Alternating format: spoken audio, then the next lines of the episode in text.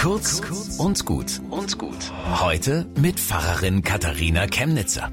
Als ich als junge Studentin den Film Cry Freedom über die Rassentrennung, die Apartheid in Südafrika gesehen habe, habe ich die Nacht danach durchgeweint. Weil es halt nicht nur ein Film war, sondern Realität. Weil Nelson Mandela im Gefängnis saß und jeder Widerstand fies und grausam unterdrückt wurde.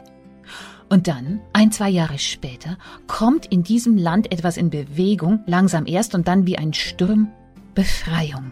Und im März 1992 stimmen 68,7 Prozent der Weißen in Südafrika für eine Abschaffung der Rassentrennung. Freilich ist in den 30 Jahren seitdem wieder manches in Schieflage, aber nicht mehr zu vergleichen.